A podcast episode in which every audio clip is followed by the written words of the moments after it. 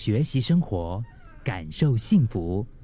克敏的十一点这一刻，不知道有多少人就是在人接近中年的时候啊，但凡见到身边人开始对未来啊，对以后要发生的一些事情，就是觉得很迷惘，或者是被柴米油盐酱醋茶这些现实问题带来的焦虑，就是压得喘不过气。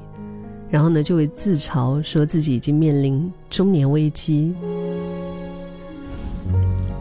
我也听过三十五岁的人，就是告诉别人说啊，他现在已经进入中年危机的这个阶段了。其实中年危机，它不是疾病嘛，它是一种现象。我今天在这个《新洲日报》啊，它其中的一篇文章。他有邀请了一位临床心理治疗师，名字叫做黄晶晶，他就特别针对中年危机，他就分享啊，他说这个东西呢是代表着人在这个年龄阶层会遇到的一些心理困扰。就是它不像是抑郁症啊，抑郁症这这是一种病啊，然后抑郁症这些病呢，它有一张清单，就你出现哪几个症状啊，那就是代表说哦，你已经确诊了，你是有抑郁症。可是中年危机不是，而且这位心理治疗师他特别强调，他说我们人在特定的时间内遇到一些比较大的困难、创伤或者是挑战，在来到人生的转折点。过渡期的时候，其实都有可能会出现这种危机的。你看，像我现在这个年纪啊，的确啊，我我就是处在三十五岁到六十五岁之间呢。我觉得这个年龄跨度也真的是挺大的。不过，这个是根据美国心理学会的定义啊，就是他们提到所谓的中年危机，它的确是有这么广的一个年龄范围。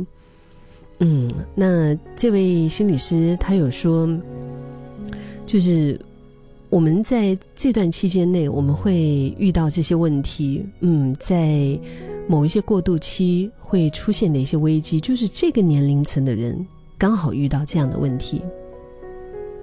那你看，不同年龄的人呢，小学生、中学生，他们其实也会遇到危机，只是很多时候中年时期碰到的问题，我觉得。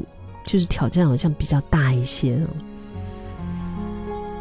心理师有提到，不管是男女，一旦遇到危机的时候呢，处理危机的这个工具箱，就是我们的 tool box，里面要有很多的一些工具。工具是什么呢？就比如说，嗯，对于你来讲啊，你在觉得压力很大的时候，你一般上是怎么样来疏解压力的？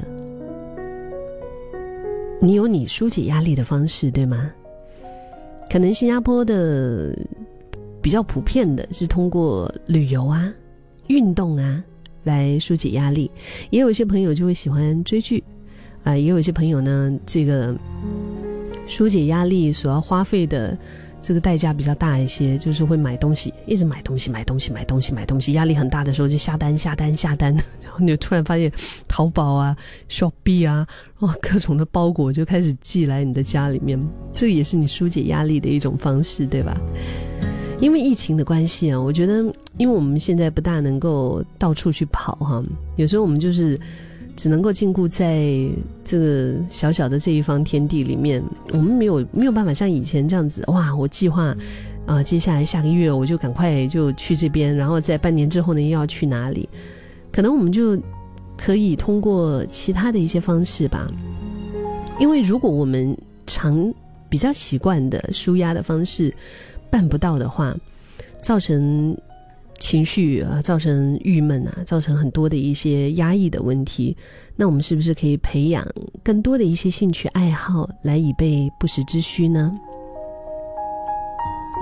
就好像以前，你看我从来都不会种植物的，在疫情开始之前，我从来都不会想到要去种植物的。但是在两年前，就是疫情开始之后，我竟然开始种植物了。以前我也觉得。啊，下厨煮东西就很耗费时间、耗费心力，而且真的也好像就是特别针对那种不是天天煮的人，他反而可能会要花更多的钱。你天天煮，你可以规划嘛，你买买一次的菜哈，你大概可以规划一下。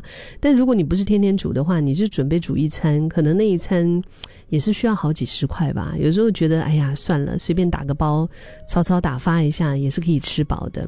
但是因为疫情的关系，我就发现我培养了一些不同的新的兴趣爱好，这个也让我对，嗯。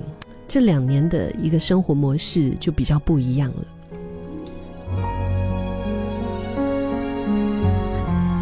心理师他说：“怎么样安然的度过所谓的这个中年危机？”我看到很多的朋友哈，透过八八五幺零零三可以传讯息，呃，就是跟我分享说他正在处在中年危机。像阿坡还说：“哎呀，克敏，你怎么好像就在说我？我现在就是在中年危机。”刚刚我们提到的心理师的建议，他有说：第一，我们可以建立一些社交支持，就是除了协助别人哈，也愿意被支持，这也是很重要的，就是愿意给别人帮自己。那也要学会自我照顾，因为可能在你的那个圈子里面，你长期都在扮演一些照顾人的角色，但是有没有记得先照顾自己？就好像在飞机上遇到困难的时候，你不是要先给自己戴上氧气罩吗？对吧？然后你再帮小孩、再帮你身边的人戴上氧气罩一样，你自己先过好了，你就有余力可以去帮助、去照顾你身边的人。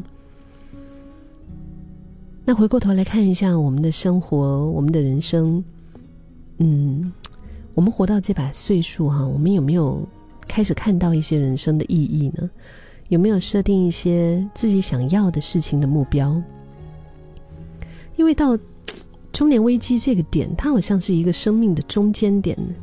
我们经常会在这个阶段，就是处在一种很迷茫的心情。我觉得在我年纪小的时候也会迷茫，可是，嗯，不会有那种压迫感、紧迫感吧？年纪小的时候，你就大大觉得天塌下来当被盖呀，反正。俺有的是青春，对不对？就是反正我年我的这个年岁还多的是，犯错也不怕。但是到了中中年呢，就这个心情可能会比较更严重一些。嗯，所以不管过去怎么样，因为毕竟我们没有后退后退路嘛，我们已经来到这一步了。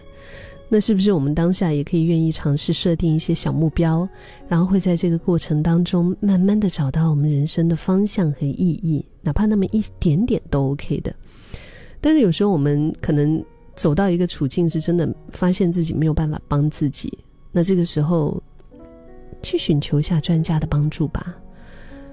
假设你发现自己的生活功能，像是食欲啊、睡眠啊、工作啊，嗯，学习表现。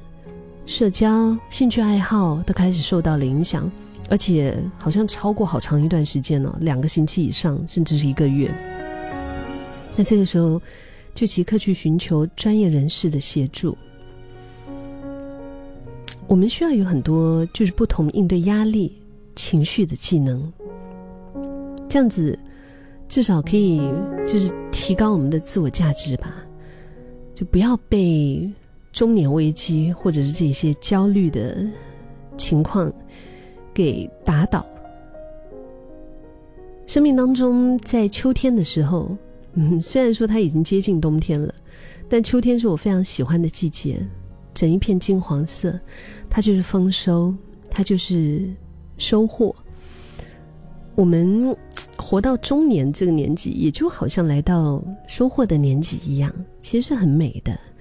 重新的挖掘自己的价值，重新的定义自己，我相信生活也会有不一样的另一番美丽的风景。